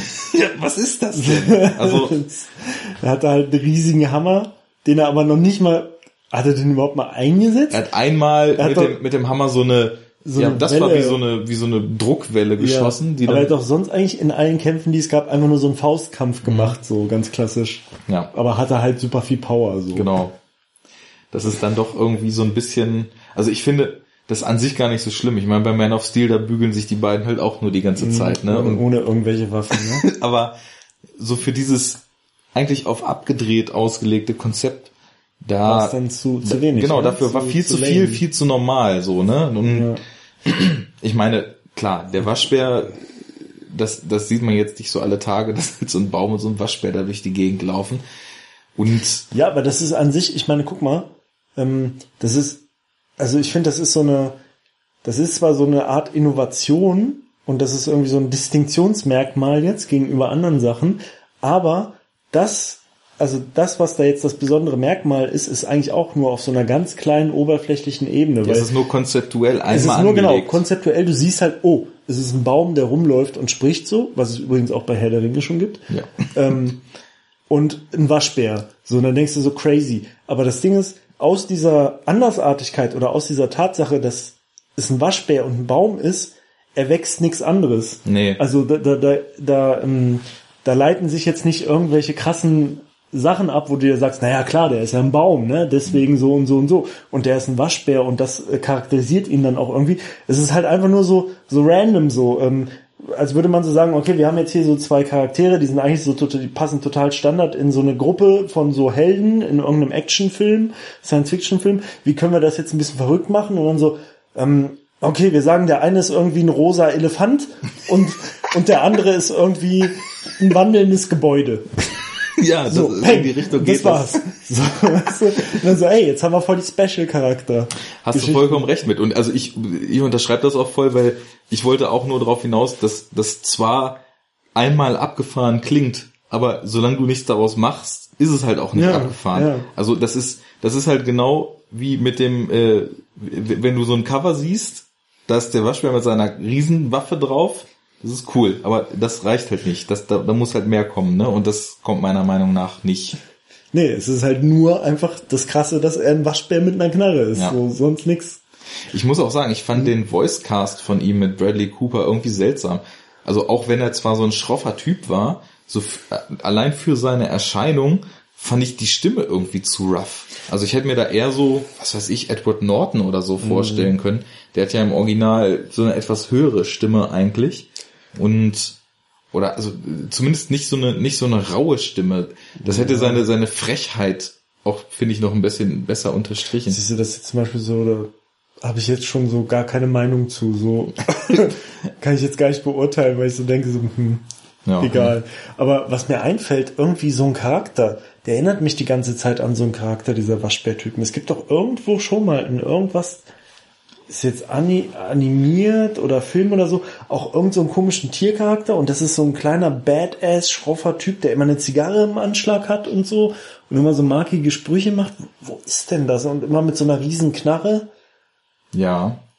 Ich habe da gerade irgend so was ganz diffuses im Kopf und das ist auch irgend so ein komisches Tier und der hat halt immer so so eine Zigarre, Zigarre. macht halt irgendwie immer so Säu Säuf säufermäßige Sprüche und ist halt so Badass-mäßig, ne? Und lässt sich von niemandem irgendwie so äh, verarschen. Ja. Was ist das denn, ey? Ich habe da gerade voll was im Kopf so, aber das kam mir jetzt so voll so rein so und dass ich dachte, ey, das ist eigentlich genauso der gleiche Charakter irgendwie. Ja. Tja, ich weiß nicht, also ich, Vielleicht fällt es uns noch ein. Aber da gibt's irgend so eine diffuse Assoziation, die ich jetzt habe. Irgendwie schon mal gesehen habe. ich, mit, genau mit der Zigarre da, das, das kommt mir auch so bekannt vor. Aber ich, und ich merke auch, dass mir die ganze Zeit schon das so eine ganz entfernte Assoziation Weißt hervorgerufen So ein hat. bisschen auch wie dieser Typ bei, äh, bei dem einen Transformers-Film. Bei dem, da haben wir es wieder. Transformers, die wurde Zeit. Wie lange hat's gedauert? Noch nicht mal eine Stunde. Ähm, Transformers 4, ne, wie ich ja gerne erzähle, den habe ich ja schon oft angefangen zu gucken und bin jedes Mal eingepennt. Ich habe mich ja einmal aufgeregt über, ähm, dass es einen Transformer gab, der wie so ein Samurai ist. Ja. Der hängt immer ab mit einem Transformer, der wie so ein alter Militärveteran ist. Und der hat auch mal so eine Zigarre, ein Transformer, Mann, ein Transformer mit einer Zigarre im Mund so. Ja, das Was, ist, was soll das sein? So soll das, ist das eine E-Zigarre oder das was? ist ja, ja klar, das, das wird doch alles nur noch eh geraucht heutzutage. Was soll denn ein scheiß Transformer mit einer Zigarre? Tja. Das ist auch keine echte Zigarre natürlich, ne? Das ist so ein Teil von seinem komischen Metallkörper. Bullshit so. Lass mich raten, wenn er sich transformiert, wird's zur Knarre. Genau. Und aber aber dieser ähm, also dieser dieser Charakter so ne? So also dieser dieser Haudegen Ex-Militär-Typ vielleicht so ne? Der irgendwie immer so eine Zigarre im Mund hat und so ein Glas Whisky und dabei halt irgendwie so rumrennt und so, so Duke Nukem mäßig oder so weißt du? Also das ist ja auch so ein so ein Prototyp irgendwie. Und das gab's halt auch schon irgendwie 5000 Mal aber das gab's halt auch schon cooler so ne? So diesen, diesen Ex-Militär äh, saufenden äh, Reibeisenstimmen Badass-Typ Genau. irgendwie. Der auch nur so platte Testosteronsprüche bringt. Ja, ja, genau. Gut, ganz so krass war ja dann Raccoon jetzt nicht, aber Nee, aber das sollte ja schon so in diese Richtung irgendwie gehen. So. Also es, ich denke jetzt immer die ganze Zeit, es hätte voll gepasst, wenn er die ganze Zeit eine Zigarre im Mund gehabt hätte. eigentlich schon, ja. Oder noch ein bisschen gesoffen hätte. Irgendwie. So, weißt du, also irgend so ein Laster gehabt hätte, so, so ein billiges Laster, so Frauen, Glücksspiel oder äh, Saufen. Ja. Irgendwie sowas. Oder Sein Laster sollten, glaube ich, irgendwie die Knarren sein, aber Ja, aber das haben sie auch nicht genug ausgeschlachtet. Ich meine, da gab es in dem Film irgendwie so zwei Knarren, die er hatte. ja. Die eine kam so zwei, dreimal und dann diese andere Megaknarre zum Schluss, die sie da mal benutzt haben. Und wenn das jetzt so sein Mega-Trademark ist, ne, auch so aus den Comics und so, wenn das jetzt wirklich so ist, ja, das wissen wir ja nicht, ähm, dann ist das halt auch viel, zu wenig präsent, so. Ja. Ne? Ähm, Ja, also ja, gut, ich glaube, so wir können viel das Charakter. wir können das äh, abschließen, dass wir beide, glaube ich, das ziemlich ähnlich empfunden haben oder gleich, dass Ja. die Figuren eigentlich, also zumindest in dem Film noch überhaupt nichts hergeben. Nee. Und äh, natürlich sind sie halt irgendwie so, es wird schon so damit gespielt, dass sie halt eigentlich eher so Anti-Helden sind, ne?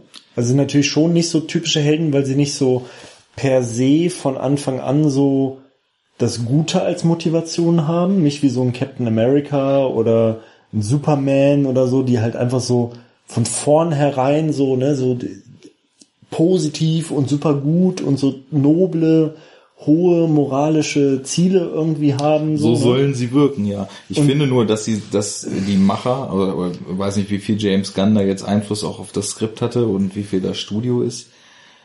Die nehmen sich da wieder so ein bisschen den Wind aus den Segeln, weil wenn jemand nicht so strahlend gut sein soll und so ein bisschen mehr in Richtung Anti-Held und so ein bisschen in Richtung Bad Boy gehen soll, dann bring ihn doch auch mal in eine Situation, wo er sich moralisch mal wirklich scheiße verhält. Die sind ja eigentlich die ganze Zeit auch dann in diesem Knast nur mit Leuten, die halt auch Verbrecher sind, konfrontiert. Und ob nun Verbrecher mit Verbrechern sich da bügeln oder die abziehen oder sich mies verhalten, das, das hat doch überhaupt gar egal, keinen ne? Einfluss. Also das wirkte auf mich auch so relativ mainstreamig glatt gebügelt, dass man da ja die Ecken und Kanten, die die Figuren eigentlich haben könnten, gar nicht so richtig zulässt. Na, das waren die Figuren. Was mir dann aufgefallen ist, extrem viel Zuspruch hat auch dieser Retro-Musikeinsatz äh, bekommen. Ja, ja, das hatte ich auch aufgeschrieben. Das ist prägnant. Prägnant schon. Finden Sie es geglückt? Mit dem Awesome Tape, Awesome Mix Volume 1. Ähm, also das finde ich ist auch irgendwie, also die Idee finde ich an sich nicht schlecht so und dass das dann auch so seine, das ist ja so seine Verbindung zur alten Welt. Ne? Genau, das, das, den Aspekt mochte ich da auch dran. So, das ist ja so das Letzte, was er quasi noch so von dieser Zeit auf der Erde hat, bevor er halt irgendwie dieses verrückte Alien-Universum gerissen wurde gegen seinen Willen. Ähm, was auch erst, wenn ich jetzt mal so drüber nachdenke, wie abstrus ist das denn, ne? Das hätte man sich ja fast sparen können. Man hätte ja eigentlich den Film fast gleich in so einem kompletten Alien-Science-Fiction-Universum starten können und es wäre vielleicht sogar konsequent. Ich weiß nicht. Ja, Also vor allem, weil es, so, die, die, die diese, diese zehn Minuten am Anfang, wie das erklärt wird mit der Mutter und so, und auch mit der Mutter, das hat ja auch überhaupt keine Relevanz mehr zum Schluss, sagen. außer diese eine kurze Szene dann mit dem, gib mir die Hand und so, aber das ist ja eigentlich auch so, das ist so völlig belanglos. nicht nur, so, nicht ne? nur die, also, die Mutter hat keine Relevanz mehr, seine komplette Herkunft von der Erde hat überhaupt Ja, keine Relevanz null. mehr. Die Das Erde kommt nicht einmal weglassen. mehr Genau. vor, ne? Das hätte man komplett weglassen das sind ja noch nicht mal zehn Minuten am Anfang, das lass es drei sein, die sie da auf der Erde sind. Ja. Und, er ist jetzt auch nicht gebrochen dadurch oder so, oder dass er das so immer so als Bürde mit sich, mit sich ähm, rumträgt, so dass er dieses krasse Trauma hat. Er hat seine Mutter sterben sehen und er hat ihr nicht mehr rechtzeitig die Hand gegeben und jetzt ist er so, also überhaupt nicht, ne? Dann kommt so dieser, dieser Schnitt hier, 28 Jahre später und er ist halt so ein, so ein, so ein, so ein Billo-Han Solo. so, so ein Han Solo für Arme, der halt irgendwie so pseudo draufgängerisch irgendwie so mit so einer Fuck it all Attitüde durchs Universum heizt. Und also es ist halt wirklich, wirklich völlig egal. Es ist total belanglos. Es hat keinerlei Relevanz für den Plot und für seinen Charakter irgendwie. Und ich glaube halt, dass es schon drauf ausgelegt ist, dass, weil er ja sicher auch in entscheidenden Szenen, zum Beispiel am Anfang groovt er ja mit dem, mit der Walkman-Mucke über diesen fremden Planeten, Ja. klaut den Orb. Später geht er ja auch so total selbstzerstörerisch nochmal in dieses Gefängnis zurück, weil der eine Warden da seinen Walkman, noch hat, ne? Ja, und er will den unbedingt Und er will den unbedingt wieder haben. Also es wirkt schon immer so, als ob die Musik so ein bisschen dafür stehen soll, wie er doch noch mit seiner Erinnerung und mit einem Fuß so in seiner Vergangenheit auf der Ja, Erde aber steht. Das ist halt auch Aber- total dünn und es spielt halt keine Rolle. Also es Genau. ist überhaupt kein Mehrwert, es ist überhaupt kein, du erkennst da keine Tiefe dadurch in ihm oder irgendeine so eine Emotionalität oder so. Er hat halt diese eine Erinnerung an die Erde und das, deswegen hat er seit 20 Jahren einen Walkman, der immer noch funktioniert, genau wie Vor die Kopfhörer. Kopfhörer, die immer noch funktionieren. ja, also, Das schaff mal, dich 20 Jahre im Weltall mit Leuten zu prügeln, während du deine Kopfhörer offen Ohne hast. dass deine Und das Kopfhörer einen Wackelkontakt genau, am, Kabel am haben. Stecker. also ich schaff das auch ohne Weltall das ist immer nur sechs Monate. Fast unrealistischer als diese Weltraumszenen ohne Handschuhe. Ja, eigentlich ist das das Unrealistischste am ganzen Das Film. ist echt das Unrealistische Dass der Kopfhörer überhaupt 20 an einem Jahre gehalten hat. Ja. Ja, aber also wie gesagt, ne, das ist dann so, das ist auch so random. Da haben sie jetzt dieses eine Element genommen, an sich eine ganz coole Idee, ne? Mhm. Weil so Musik ist ja dann auch immer so, ne? Also jeder Mensch, der sich für Musik auch ein bisschen mehr interessiert und so, erkennt dann natürlich so, okay, da hat man so Erinnerungen, ne? Man verknüpft immer so Sachen damit und so ein bestimmtes Feeling und so ein Vibe und hat ja schon eine emotionale Komponente und so, ne? Aber das ist halt, das wird halt alles nicht ausge, ähm, ausge schmückt, nicht ausgenutzt. Das ist ja. halt so, das wird dann mal so angerissen und und wie gesagt, es wird so etabliert als seine Verbindung zu dieser Vergangenheit, zu dieser kurzen Vergangenheit auf der Erde und sein Trauma. Aber es hat keine Relevanz zu dem Film, mhm. so null, kein bisschen. Ob das jetzt da wäre oder nicht.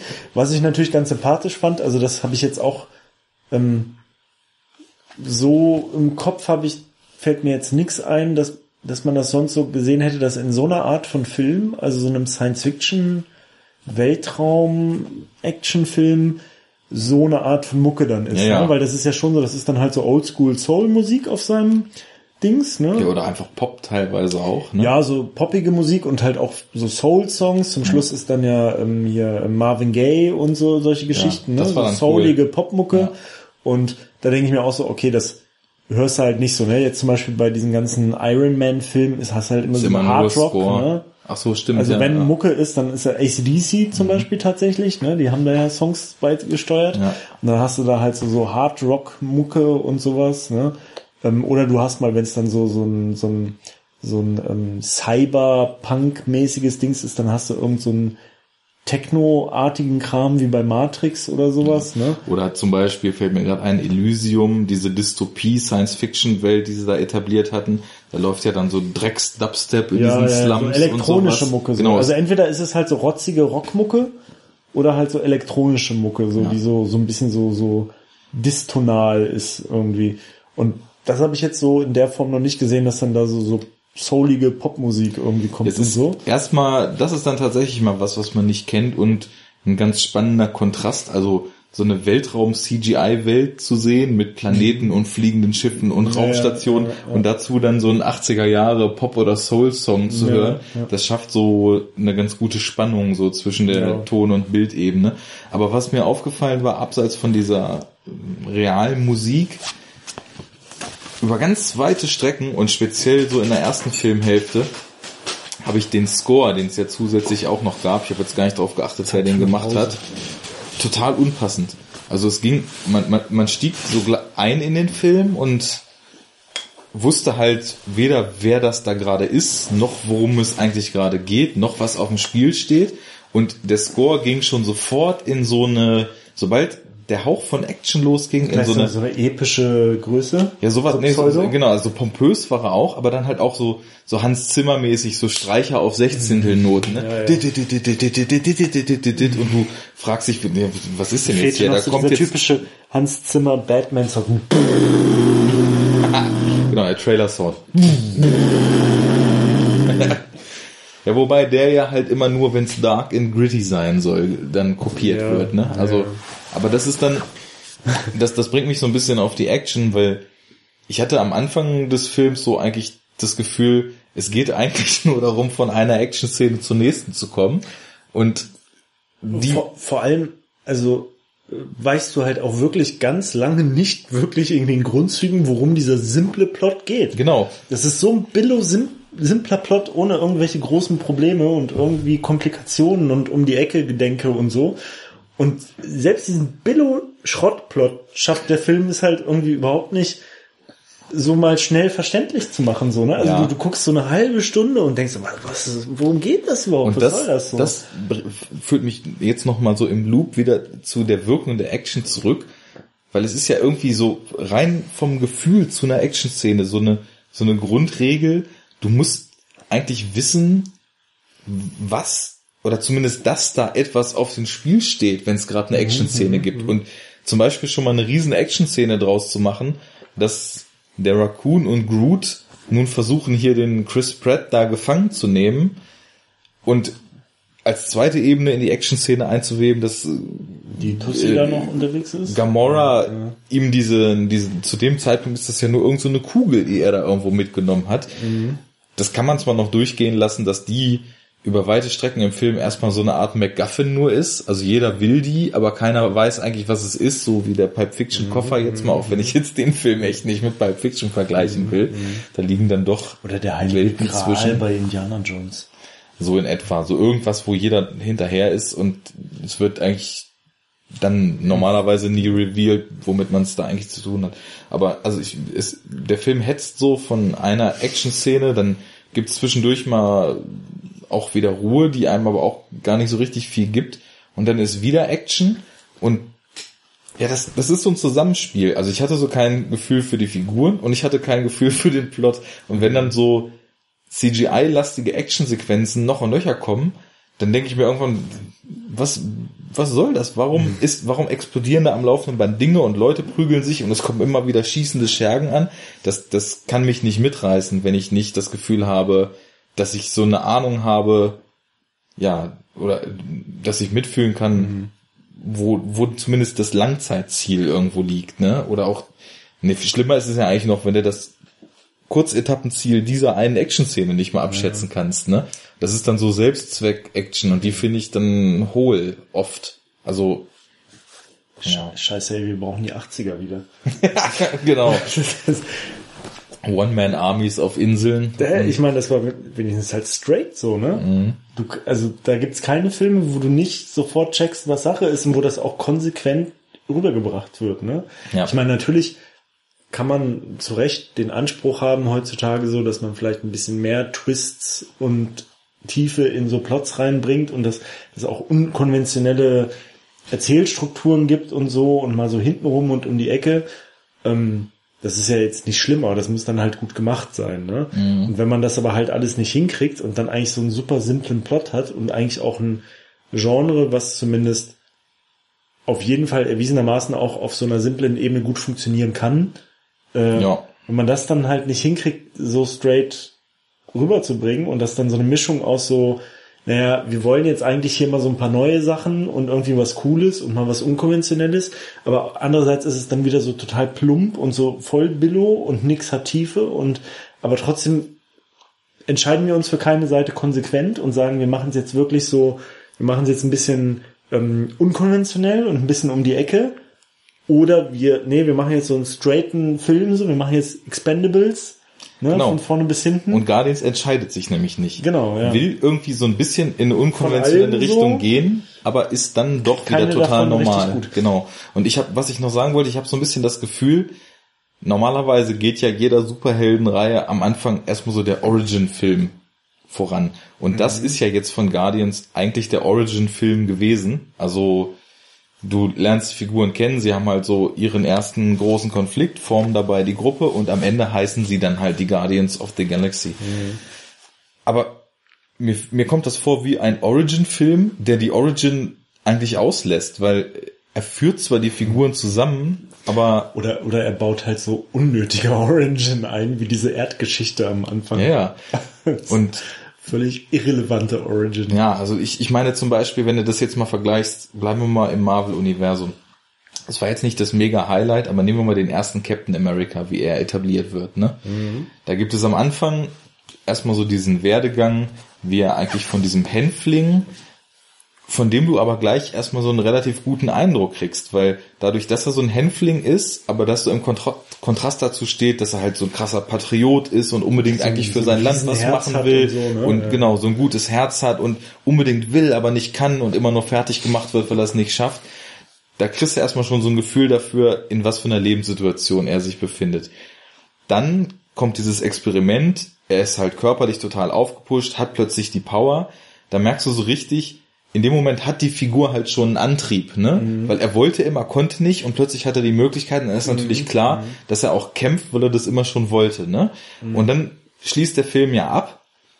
Äh, Ist ja, ich weiß gar nicht, wer das ist. Das ist, glaube ich, Kevin, ist doch Kevin Bacon, glaube ich, ne? Der, der Villain im ersten, dieser Red Skull, oder? Warte mal. ist Oder eine Hugo Weaving war das, Hugo ne? Weaving ist das. Okay, ja. dann habe ich es jetzt verrafft. Aber hätte gepasst, weil Kevin Bacon ja auch zitiert wird in Guardians, ne? Footloose, die Legende. Naja, auf jeden Fall, ähm, da- dann hast du schon mal dafür, dass er so in diesem, in diesem aufgebauten Konflikt, inklusive Lösung und Finale so von Captain America 1, dass er da so handelt, wie er handelt, da gibt's Motivation. Und dann bauen sie am Ende noch das Ding ein, dass er 50 Jahre im Eis liegt und das äh, impft der Figur ja nochmal so eine ganz andere Ebene ein, weil da, er hätte halt so derjenige sein können, der der Nationalheld wird, so wie ein Patriot das Mhm. will, ne, wie ein Captain America das will, der in den USA sich feiern lässt, der hilft, das Land aufzubauen und so. Und plötzlich ist er aus der Sache raus, wacht 50 Jahre später auf in einer Welt, die er nicht mehr kennt, ne, und Mhm. ist total entkoppelt davon. Und das, das sind total simple Arten und Weisen, wie du aber brauchbare Konflikte und Figurenmotivationen in so eine Figur reinkriegst, ne? Und das, das hat halt in, äh, in Guardians. Und ich, dazu muss ich noch sagen, Captain America 1, ist- das ist jetzt nicht der Oberkracher, das ist auch so ein Film, den würde ich mir vielleicht noch mal ein zweites Mal angucken, weil ich überlegt habe, mal so einen Marvel komplett Run so nach und nach mal wieder zu machen. ja. Vielleicht als Vorbereitung für Age of Ultron, ne? Mhm, Aber, weiß nicht, also so, Ja, aber zumindest ist es dann, also ich denke, man kann das schon sagen, dass eigentlich äh, gerade für diese ganzen Marvel-Charaktere, ähm, das steht halt immer außer Frage. Das ist halt immer straight. Du kannst eigentlich bei jedem so seine Grundmotivation total schnell benennen ja. und erkennst das so und das wird halt auch so durchgezogen. Und hier fehlt das halt irgendwie, ne? Also ich meine, der Hulk oder sowas, ja, da hast du halt Bruce Banner, der dann halt ähm, der, der, der sozusagen diese Schizophrenie hat als Fluch, ne? der diese zwei Seelen in seiner Brust hat und der die unkontrollierbare Wut und der das halt loswerden will und dessen Motivation halt wirklich ist, eine, eine Heilung zu finden. Ja, du hast halt irgendwie Und das ist ja schon ganz, eine ganz elementare Sache, die so eine Figur antreiben kann. Ja. Das Ja, reicht ja genau. vollkommen aus, Und, um ihn so handeln ähm, zu lassen. Ja, dann hast du äh, ja äh, Iron Man, der halt auch ähm, irgendwie dann durch seine persönliche Erfahrung dann halt auch so, so einen Sinneswandel hat, als er dann in dieser Gefangenschaft ist und dann halt irgendwie ähm, auch äh, sich dem dem Guten halt verschreibt, äh, weil er das Böse quasi so erlebt hat, ne, und dadurch so ein bisschen gebrochen wurde. Du hast Superman, der halt auch irgendwie äh, auf der einerseits auf der Suche nach seiner Herkunft ist und was er für eine Aufgabe hat auf der Erde und der halt irgendwie so das mega Gute in sich trägt und und all diese Leute halt, ne? Und jetzt allgemein Superhelden so, ne? Ja, die haben halt alle irgendwie so ein so eine Motivation und so einen Charakter, der das halt so trägt, den du eigentlich so ganz schnell in so zwei, drei Sachen zusammenfassen kannst, Genau. Das ist nämlich halt die- nicht sehr tief ist. Das ist die Sache, man braucht Aber- gar nicht so viel, aber der Film hat jetzt noch weniger als das bisschen, was ich dann Genau. so erwarte, eigentlich drin gehabt. Und, Ja, dem fehlt halt so die Konsequenz, ne? Genau. Da fehlt so die, die Straightness. und dann gibt es sicherlich auch Leute, die argumentieren, was redet ihr denn jetzt hier stundenlang über Charaktertiefe und Charaktermotivation? Guardians of the Galaxy ist doch einfach nur ein Partyfilm, der soll doch einfach nur Spaß machen. Aber ich merke halt, Ja. dass, er, dass er mich halt nicht, ge, nicht gezogen hat und deswegen fällt mir, also das ist so das auf der Hand liegende, weswegen ich da so unbeteiligt zugeschaut habe, würde ich sagen. Und mir fällt auch auf, also dass wir schon relativ wenige Punkte jetzt relativ lang diskutieren, weil man gar nicht so richtig weiß, worüber man eigentlich sprechen soll. Also was mir noch so ein Punkt ist, das wird ja oft diskutiert, dass Marvel echt ein Villain-Problem hat, ne? Dass diese Äh, Villains, ja, dass, dass die Villains fast immer Oder die Villains. die, die Villains, Wie, heißt nicht der... die Villains mit ihrem Barett in Expendables Äh, 2. Nee, es gibt doch auch, also es heißt doch tatsächlich in einem der Expendables-Filme ist doch der böse Jean-Claude Ja, Van Damme. und der heißt Villain. Der heißt Villain. Der ne? heißt Villain, genau. Villain. Expendables 2 ist das. JCVD. Ja, CVD ist Villain. Und irgendwann steigt er zur Decke und erzählt einen Schwall aus seinem Leben, ne? Da müssten wir eigentlich mal einen Podcast drüber machen. Auf jeden Fall. JCVD, ganz großes Ding. Hat auf jeden Fall mehr. Überraschungen, hat auf jeden Fall mehr Überraschungen und Wendungen gehabt, äh, mit denen man nicht gerechnet hat, als jetzt sowas hier. Ja, wird, glaube ich, auch auf Bewertungsplattformen von mir, also jetzt dann im Vergleich höhere Punkte haben, als ich die jetzt wahrscheinlich für Guardians geben werde. Naja, also, das, das, also, es wird immer gesagt und ich gehe da so ein bisschen mit, dass die Villains einfach immer nur da sind und das Universum zerstören wollen. Dass man deren Motivation quasi Genau. nicht so richtig also kennt. die, die werden nie groß etabliert, die sind halt da und in Tor sind es halt diese Lebensform von diesem dunkle, aus dieser dunklen Dimension. ist eigentlich immer nur so Machthunger. Genau, die, ne? die werden einfach, die werden freigesetzt und wollen das ganze Universum assimilieren mit ihrer Boshaftigkeit. Und ich finde, das ist immer so, ja, der, der einfachste begehbare Weg. Der, der Willen ist böse, weil er böse ist. Punkt. Und dabei Ne? gibt es eigentlich einen anderen klassischen Weg, der eigentlich auch ganz einfach ist, aber der immer total funktioniert. Äh, wenn du es halt etablierst, dass Leute so Rache, Genau. Rache an irgendwas Nimm ihnen nehmen. Und das kannst du irgendwas, was ihnen unheimlich Das kannst du wichtig halt ist ganz easy machen, ne? Ja. Und das ist ja auch so ein gern genommenes Motiv und das nimmst du dann halt auch immer ab, ne? Wenn dann irgendjemand so was ganz Schlimmes erlebt hat und dann wurde seine ganze Familie äh, hingerichtet oder irgend so ein Mist, sein Planet wurde zerstört oder so, dann weißt du, okay, der brennt halt auf Rache so, ne? Der Ja, das ist immer noch ne? aber ein bisschen cheap, das immer so zu machen, aber es ist schon mal mehr als gar nichts, ne? Und also es ist dieser, halt mehr als einfach nur zu sagen, so ich habe jetzt so Machthunger und ich will jetzt das unter Universum unterjochen Ja. als Selbstzweck. und ist jetzt zum Beispiel dieser Ronan hier, der war ja noch nicht mal, also Motivation, wie gesagt, habe ich da nicht empfunden. Der war halt böse und wollte mit seinem Hammer dann mal so ein paar haben Welten. auch nicht mitgekriegt. Das kann Vielleicht auch wurde sein, auch ja. irgendwas erklärt und Ja, aber das ist auch wieder so eine Sache, wenn du dann einen Satz mal sagst, der seine Erklärung, der, die Erklärung dafür ist, dass er das Universum platt machen will. Das, also auch da, ein bisschen wenig. da würde ich dann eher so Filmregel zeigen, nicht erzählen erwarten, dass man da vielleicht mal ein paar schöne Bilder sieht oder mal, wenn man schon einen Prolog kriegt, dass der Prolog einem vielleicht auch erzählt, warum der Böse so böse ist und nicht, warum der Erdenjunge unbedingt mal von der Erde gekommen sein muss, aber dann kaum noch Verbindung zur Erde hat, ne? Außer über Walkman. Ja, Walkman ist überhaupt die Verbindung zu allem, das wissen wir ja, aber ja, weiß ich nicht. Da, also ich finde, da, fe- da fehlte mir einiges und ich, jetzt weiß ich, glaube ich, gar nicht mehr so richtig, was ich da noch groß Nee, also meine will. Liste ist auch irgendwie schon voll abgearbeitet. Was, also mir sind halt, das, das könnte ich nochmal sagen, wir haben ja vorhin schon gesagt, dass vieles wie so Versatzstücke so aus anderen Filmen wirkte. ja. Und teilweise fand ich das schon fast ein bisschen dreist. Also zum einen, wir hatten ja schon gesagt, von diesen Alienrassen, die sahen sehr wie aus äh, Star Trek und Star Wars aus. Dann gab es auch mal einen, der war zwar blau, sah aber genauso aus wie ein so ein bestimmter Ork aus Herr der Ringe. Dann hat ja Stimmt, ja, auf jeden Fall. Den, den sie im Gefängnis, der die zuerst so bedroht hat und dann hat der Baumtyp ihn so platt gemacht. Genau, ne? wie, wie dieser, nee, nee, nee, kein Ork, genau, wie dieser, wie diese hässlichen, blöden Goblins, die sie Ja, in der Hobbit-Reihe ja, jetzt da eingeführt haben. Dann hat ja, ähm, das würde ich aber noch so als nette Referenz, so von jemandem, der den Film gemacht hat und damit zeigt, ich fahre auf den Kram ab, dass Gamora diesen Trinity-Kick aus Matrix da in dem einen Kampf noch Mhm, gemacht hat. So nach hinten über den Kopf und dann mit der Hacke demjenigen gegens Kinn.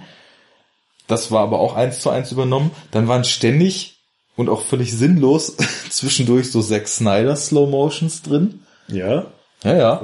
Also zum, es gab so Explosionen, wo einem Groot und Raccoon entgegengeflogen sind und plötzlich alles in Slow Motion. Ah. Dann gab es am Ende die Slow Motion, wo er nach dem Stein gesprungen ist. Immer wieder zwischendurch oder im Kampf einer läuft auf den anderen zu und dann so richtig Zack Snyder verlangsamt ja und dann kommt der Schlag und dem Moment, wo der Punch reinhaut, ist wieder in normaler Geschwindigkeit, so Watchmen-mäßig Ja. halt. Und äh, das war da auch ständig drin.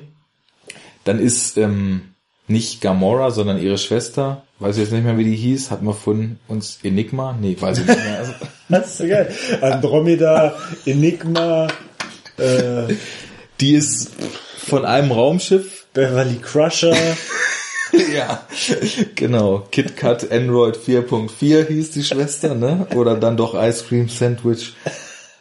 Die ist von so einem Raumschiff gefallen und es war eins zu eins so, wie Colin Farrell im Total Remake von diesem einen Raumschiff auf das andere runterfällt. ja. Dann gab es diesen Schurken. Bevor der im Gesicht angemalt wurde, sah der genau aus wie diese Engineers aus Prometheus. Ja.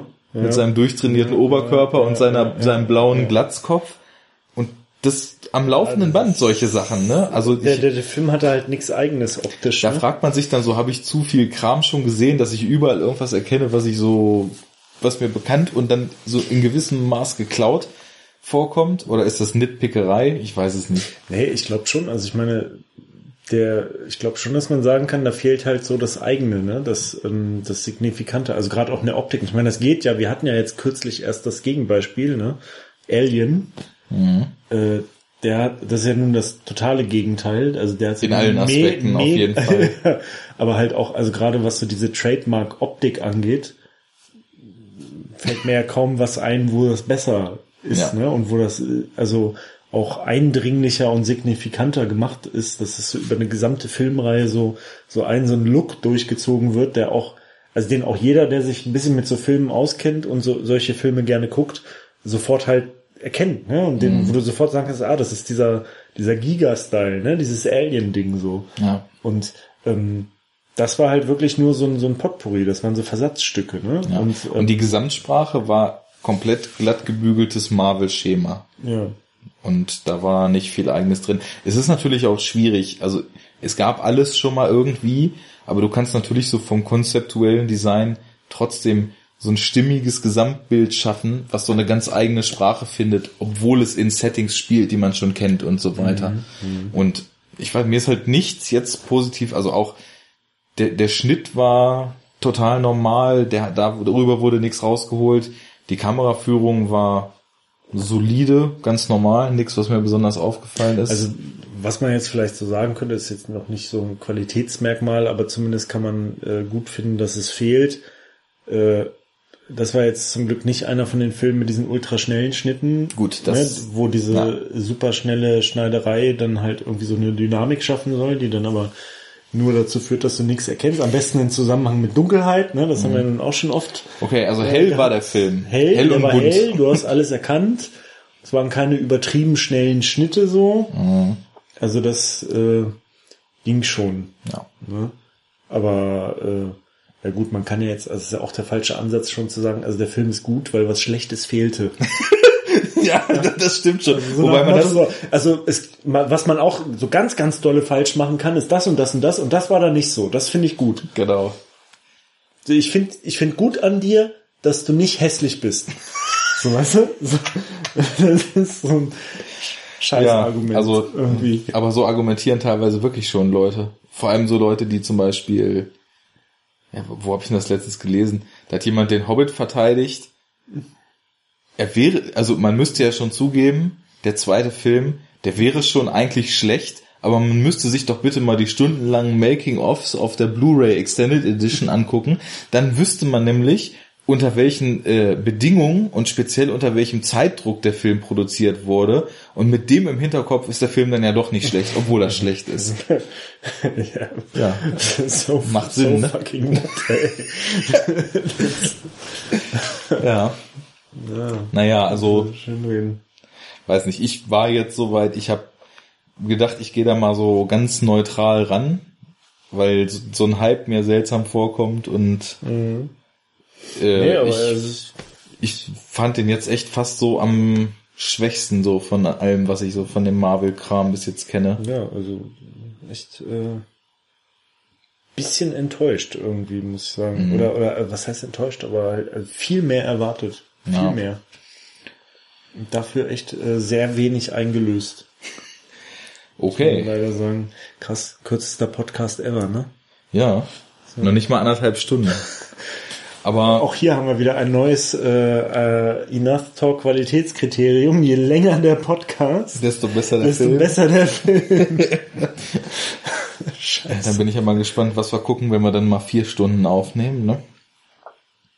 Ja, dann müssen wir dann so einen epischen Film, so der Pate. Ja, das kommt hin. Das könnte schon Da gehen. hätte ich auch mal Apocalypse Now Redux. Ja, irgendwie sowas. Jo. Naja, gut, also Ja. das war jetzt nicht so was, Guardians aber of the Ga Ja, kann man gucken? Kann man gucken? Aus kanonischen Gründen. Ja, wenn man Comicfilme gucken will, Marvel und so. Mhm. Aber ja, ich meine, ich weiß nicht, also ich ich werde jetzt noch mal so mit Interesse mir doch noch mal so ein paar Meinungen dann durchlesen und ich habe auch in meiner Podcatcher-Liste noch viel so hinten auf Halde liegen über die Guardians, was ich noch nicht gehört hatte, weil ich das erst dann so, nachdem ich den mir angeschaut hatte, anhören wollte. Bin echt so gespannt, wieso die Begründungen sind, was die ganzen Leute jetzt so unfassbar gut daran gefunden haben. Also ich meine, wenn jemand jetzt sagt, der Film hat mir einfach mordsmäßig Spaß gemacht, dann ist das so, als wenn ich Phantomkommando gucke, ne? Da kann man auch nicht gegen argumentieren. Ich gucke mir den Film an und krach mich anderthalb Stunden weg, weil ich es einfach unfassbar lustig finde, was da die ganze Zeit passiert. Und dann ist das halt so. Und wenn jetzt in dem Film scheinbar irgendwas drin ist, was uns jetzt nicht erreicht hat, aber bei ganz vielen Leuten auf so einen Softspot trifft und die einfach mitreißt, dann ist das wahrscheinlich so, aber dann gehe ich auch davon aus, dass die Reviews, Meinungen, Rezensionen, Kritiken dann halt auch in die Richtung gehen und mhm. wahrscheinlich dann hat einfach tierisch viel Spaß gemacht, war ein super Kinoerlebnis oder so gehen. Also mir, meins war das jetzt nicht so richtig. Nee, äh, meins auch nicht. Sind wir uns ja schon wieder einig. dann wäre es natürlich am komfortabelsten, wenn die Hörerschaft einfach auf unsere Seite enoughtalk.de in den Blog-Eintrag zum Podcast reinschreibt, was warum sie an dem das Film der geilste Film, der geilste Superheldenfilm des Jahrtausends ist. Oder warum der totaler Scheiß ist. Das könnt ihr ausführen. Und ähm, ja, ich hoffe, obwohl wir jetzt den Film nicht so nicht so gehaltvoll fanden, dass die Diskussion trotzdem hörbar ist und sich nicht stundenlang im Kreis dreht. wird, wird mir beim Gegenhören ja auffallen. Ja. Und dann sagen wir mal bis zum nächsten Mal, ne? Ich bin weg.